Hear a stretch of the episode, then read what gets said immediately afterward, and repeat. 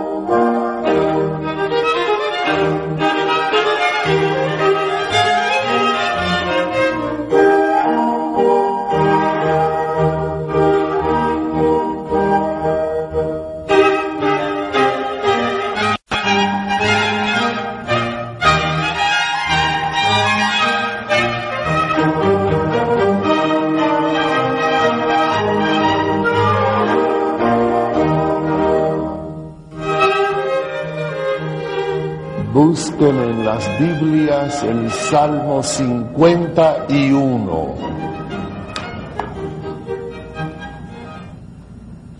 El Salmo 51 es todavía para algunas personas un salmo como sombrío, amenazante, salmo de la culpa y del pecado, salmo que se cantaba y se rezaba no sé cuántas veces acompañando a los difuntos a la sepultura, el salmo típicamente llamado miserere.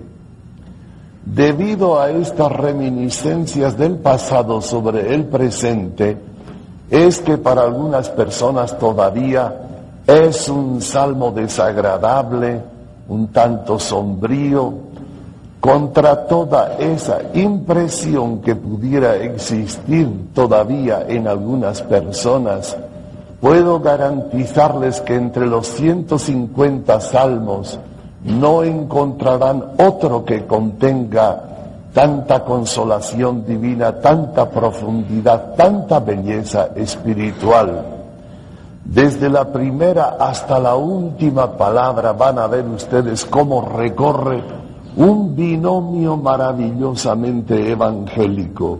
Humildad, confianza, confianza, humildad. Si retiraran el nombre de Dios y lo sustituyeran por la palabra Padre, nos encontraríamos en el corazón mismo del Evangelio junto a las grandes parábolas de la misericordia del Señor. Y si un título pudiésemos darle sería este, el gran salmo de las misericordias del Señor. A pesar de que aparece tantas veces el concepto y la palabra pecado, paralela y simultáneamente se levanta la misericordia de Dios como una muralla muchísimo más alta. A pesar de que aparece ahí tantas veces esas palabras sinónimas, iniquidad, delito, culpa. Sin embargo, no van a sentir en ningún momento ustedes ahí lo que llamamos los complejos de culpa o humillación. La humildad es hija de Dios. La humillación es hija del orgullo. La humildad es la fuerza más positiva del Evangelio y de la humanidad. La humillación es autodestructiva.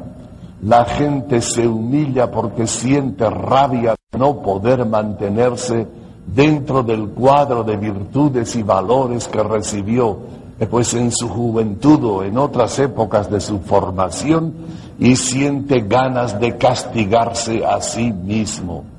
Humillación es una venganza en contra de sí mismo y de consiguiente la humillación es hija del complejo de omnipotencia, todo ello fatal. Y todo esto debido a aquella prédica que se ha hecho a lo largo de los siglos. Eres un miserable porque eres un pecador, porque levantaste la frente delante de Dios. Los gusanos que se arrastran por el suelo son más dignos de vida, que tú no mereces que el sol te ilumine, miserable pecador, y todas aquellas cosas de ese tono, creyendo que estábamos haciendo pues un servicio o una cosa agradable a Dios. ¿Cuál Dios?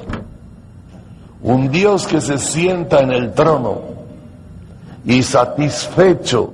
He aquí la palabra sacrosanta, satisfacción.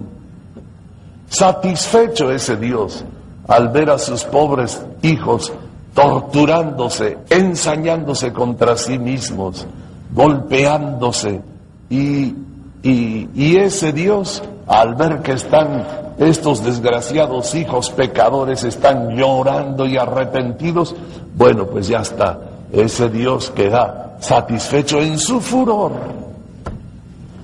Bueno, ya ven que son proyecciones de nuestros instintos y sentimientos más salvajes, qué cosa más contraria a lo que nos reveló Jesús. No son cosas agradables a Dios, son los fondos más negativos del corazón humano, los fondos sadomasoquistas, no muy lejos de, la necrofilia y emparentados con el instinto de la muerte, ni más ni menos, lo más autodestructivo y horrible. Y la vida me enseñó que estos complejos de culpa que nosotros hemos insistido a lo largo de los siglos de esa manera tan esmerada y los hemos cultivado, esos complejos de culpa son la fuente principal de tristeza y de angustia para las almas precisamente piadosas.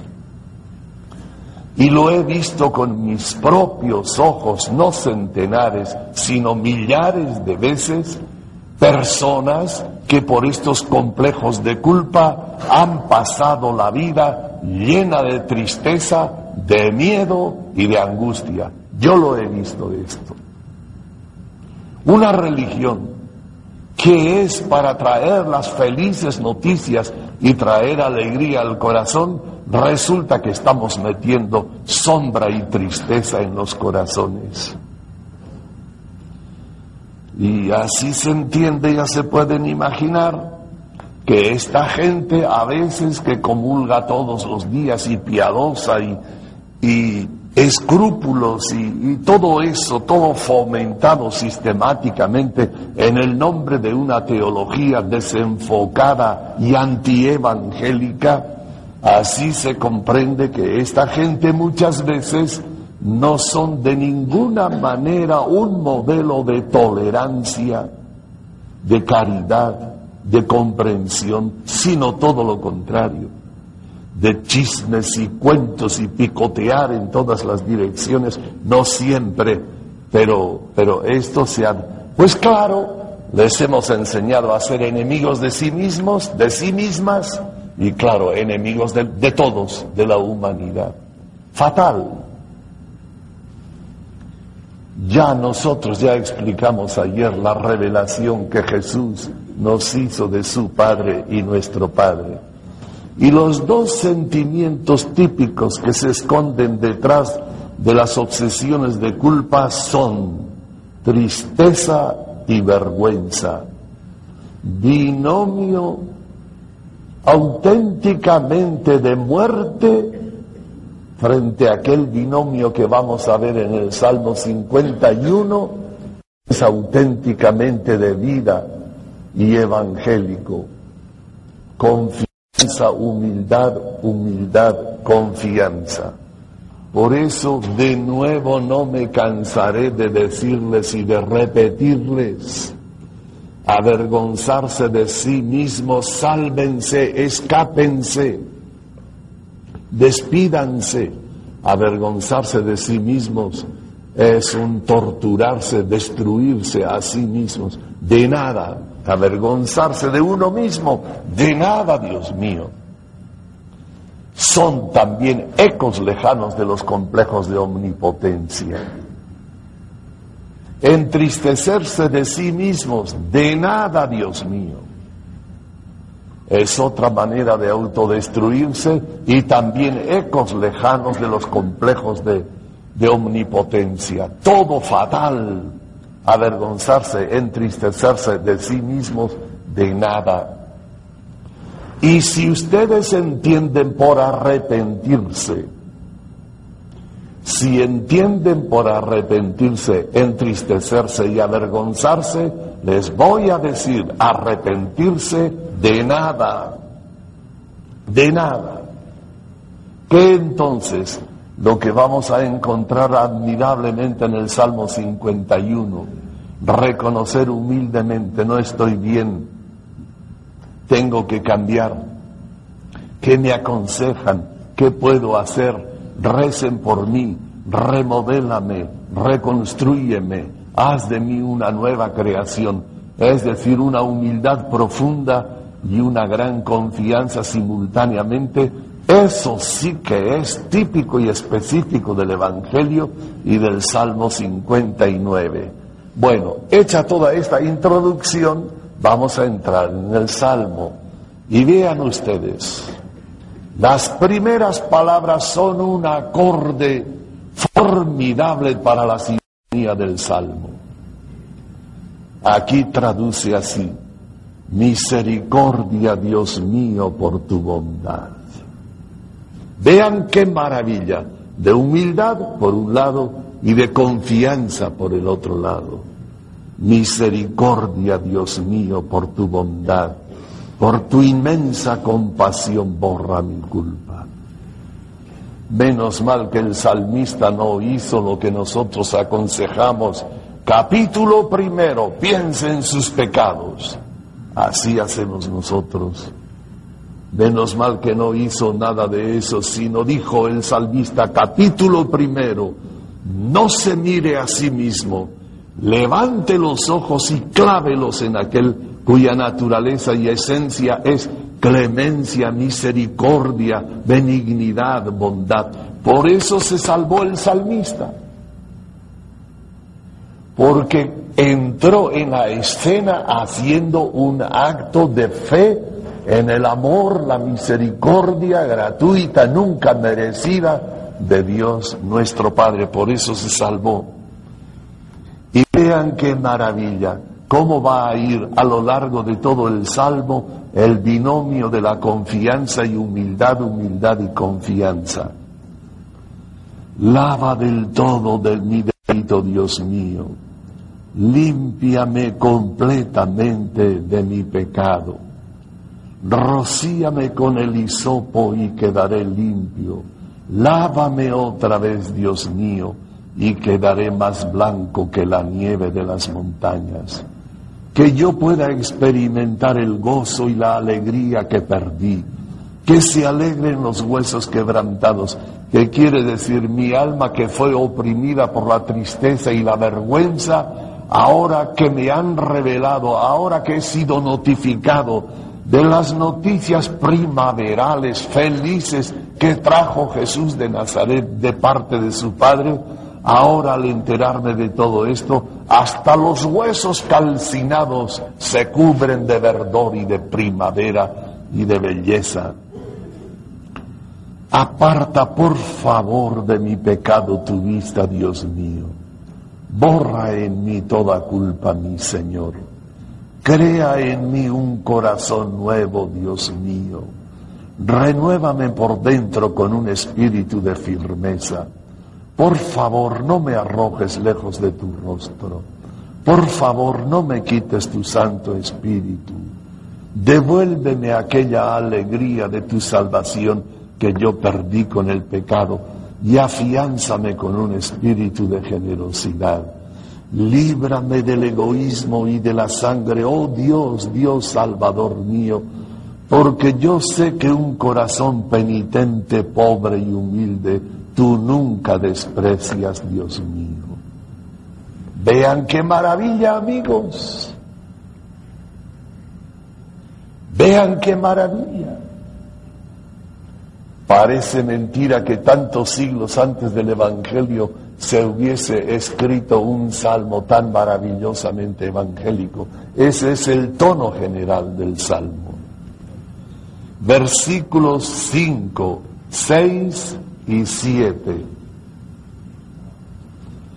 ¿Qué pasa en esos versículos? Pues que ahora sí, ahora el salmista se mira a sí mismo Vean ustedes, mis hermanos, es una genialidad. No hay ningún tratado de psicología moderna que nos analice y psicoanalice y trate con tanta profundidad y belleza los misterios profundos del corazón del hombre. La genialidad del Salmo está en eso, que el salmista entra en el escenario y pide confiado el perdón y la misericordia de aquel que sabe que es amor y misericordia.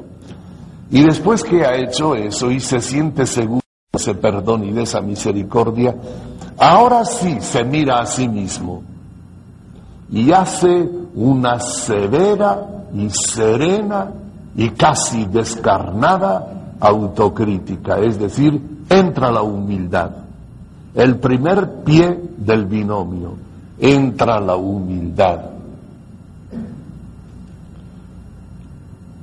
Versículo 5. Pues yo reconozco mi culpa, Dios mío. No tengo por qué avergonzarme, pero el pecado está patente y evidente delante de mis ojos. Versículo 6. Peor todavía, contra ti, solo contra ti yo pequé no voy a racionalizar como aquellos que hablan pecado contra la comunidad, pecado contra la iglesia. ¿Qué cosa es la comunidad? La comunidad es un ente abstracto, una idea platónica y nada más. No hice nada contra la comunidad. Lo que hice fue contra este tipo y un juego maquiavélico para que él nunca se diera cuenta de quién lo traicionó. Pero este tipo es tu hijo, Padre mío. Y si a mí me quieres tanto, a él lo quieres tanto. Y lo que hice contra este tipo te dolió a ti, Padre mío. En definitiva, lo que hice contra este fue contra ti y solo contra ti. Peor todavía, si tú y yo vamos a un tribunal, yo sé que seré declarado reo y tú resultarás inocente versículo 7. Peor todavía, así vengo desde el seno de mi madre. Mis raíces son impotencia y culpa. Peor todavía, hago lo que no quiero y dejo de hacer aquello que me gustaría hacer. Si hago lo que no quiero, ¿quién manda en mí? San Pablo dice que manda la ley del pecado. A veces no me gusta repetir demasiado esa palabra tan fea, porque estoy convencido que de tanto repetir a lo largo de los siglos y de los milenios, esa horrible y fea palabra de pecado, pecado, pecado, podemos estar haciendo y estamos haciendo de una religión primaveral, lleno de felicidad y de luz que es el Evangelio, podemos ir transformando todo eso en una religión obsesiva y sombría.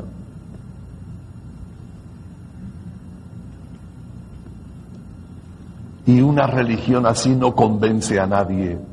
La vida moderna tiene sombras y tiene dificultades y malas noticias.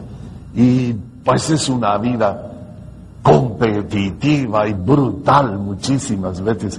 Ahora, si la pobre gente herida por la vida y buscando un poquito de bálsamo y de consuelo y se encuentra con una religión de amenazas y esto, pues ya se pueden imaginar lo más lejos posibles de las iglesias.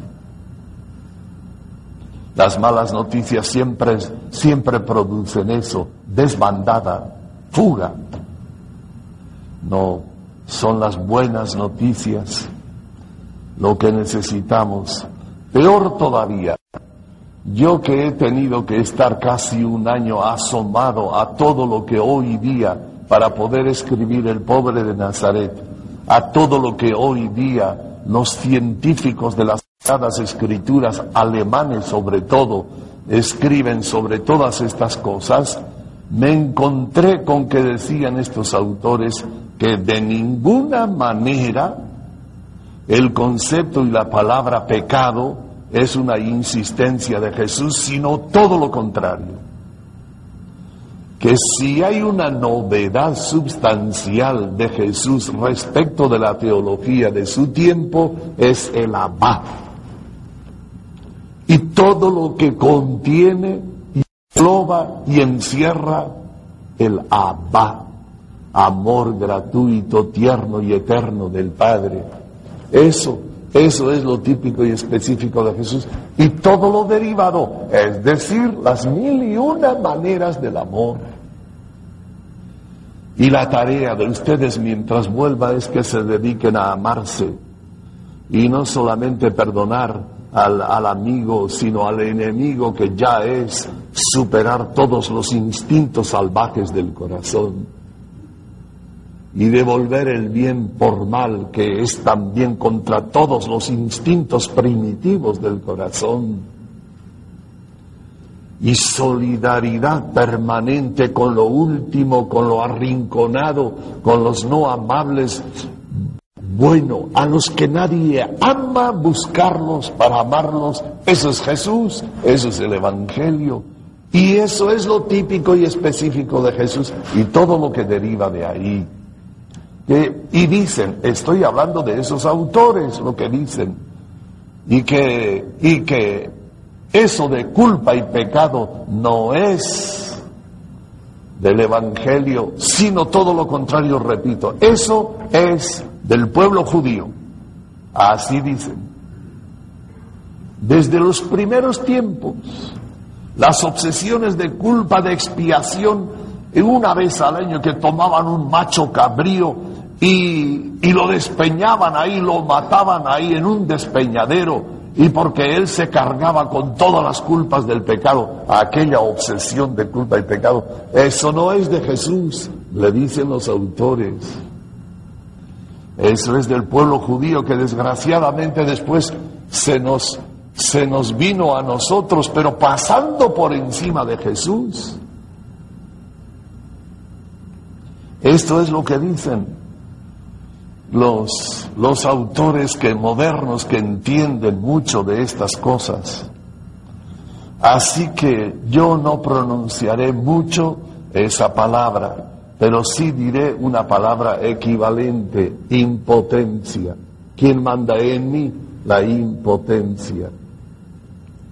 La gente me dice a mí 15, 20, 30 años para ser humilde y no puedo.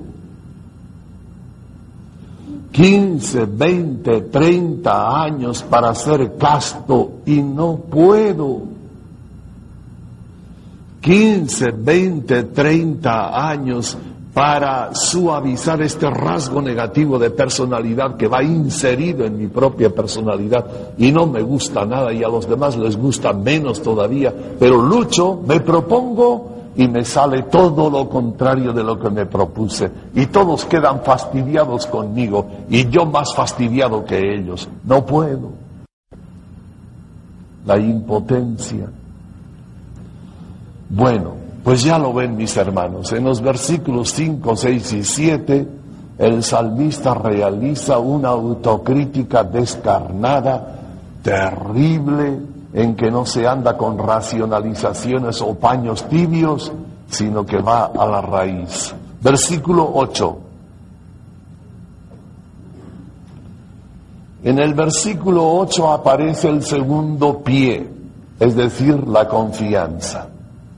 Y ahí dice, a pesar de lo dicho, en mi interior me inculcas sabiduría, Dios mío.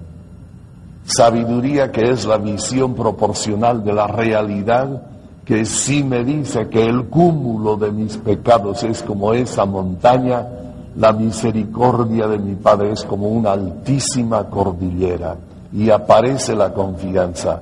Y magia, señores, magia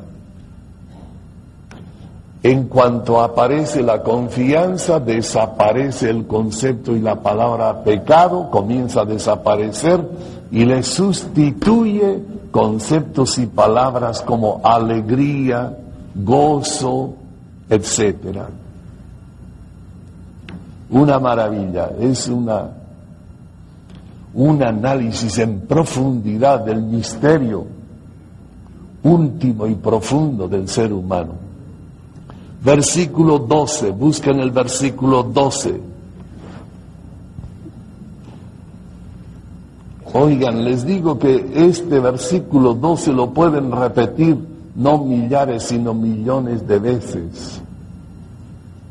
Y nunca se gastará porque es el resumen del tratado de gracia. En resumen lo siguiente, yo impotencia, tu omnipotencia yo fragilidad, tu misericordia.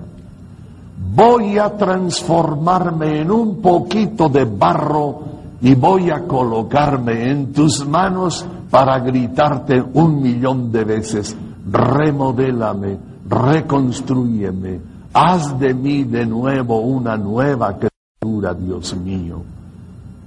Es una ejaculatoria que tenga entraña, sabor y substancia, ese es. Crea en mí, Dios mío, un corazón nuevo, como quien dice, hazme otra vez. Versículos 15, 16 y 17.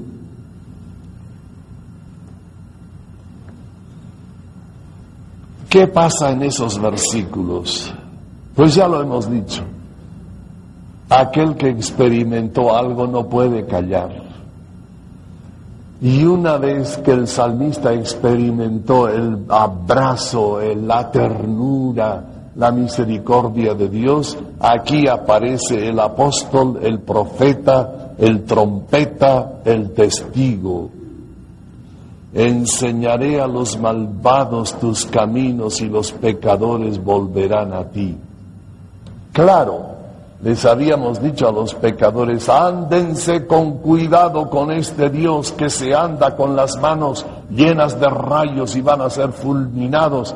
Y les habíamos dicho noticias semejantes, horribles noticias, y los pecadores se escaparon de la casa paterna lo más lejos posible. Y no quieren saber nada de religión, porque todo lo de religión les suena a todo eso. Pero cuando yo les anuncie las noticias que nos trajo Jesús de Nazaret, cuando les diga cómo el Padre nos está esperando con fiestas y regalos, y cómo aquello va a ser una dicha que no se lo puedan imaginar jamás, cuando yo les diga las maravillas que nos dijo Jesús con sus parábolas, historietas y cuentitos, entonces van a ver de qué manera vuelven a la casa corriendo a la casa paterna. Siempre lo mismo. Las buenas noticias espantan y las buenas noticias seducen, atraen, santifican, cristifican. Bueno, eso pues. Y los últimos versículos las ofrendas, holocaustos, eucaristías. En una palabra, todo el culto está transido de esas palabras. Expiación, reparación, satisfacción. Y detrás, detrás de todo eso, hay un Dios a punto de enojarse, a punto de explotar de furia, y hay que tenerlo hay que hacer actos de reparación, hay que tenerlo satisfecho, hay que tenerlo calmadito. esto es lo que se esconde. Detrás de todo eso es lo que se esconde. Pero ahora que nosotros hemos sido visitados por los anuncios primaverales y felices de nuestro querido Jesús de Nazaret, ahora todo se transforma en una fiesta. Y la Eucaristía es una fiesta de hermanos y el rezo del oficio divino es otra fiesta y todo el culto es una fiesta y el rosario es una fiesta. Todo se viste de esplendor y de luz una vez que hemos sido evangelizados, una vez que hemos sido avisados, anunciados de las grandes noticias del amor de Dios. Y vean pues cómo el Salmo 51 que comenzó de aquella manera, acaba con una danza de júbilo y alegría por obra de la misericordia nunca desmentida de nuestro Dios y nuestro Padre. En fin, vean amigos míos la preciosidad del Salmo 51, tan diferente de lo que nos ven a primera vista, y sobre todo les voy a decir increíblemente adelantado a las páginas del Evangelio. Y yo para terminar esto que no es otra cosa sino un epílogo de todo cuanto vivimos ayer por la tarde, solo les digo esas dos cosas. Báñense, báñense en estas aguas infinitamente consoladoras del Salmo 51 en estos 45 minutos y sobre todo respondan al amor con amor. Vamos a ser santos porque Dios nos ama locamente e inmerecidamente. Entonces vamos a responder con amor. Y no solamente amor a Él, sino el amor derramado en sus mil formas y maneras, buscando a los no amados, perdonando, comprendiendo, realizando el misterio y la odisea del amor en sus mil formas y maneras en todo el mundo, respondan al amor con amor. Ojalá se dejen bañar e impregnar de estos anuncios que contiene el Salmo admirablemente.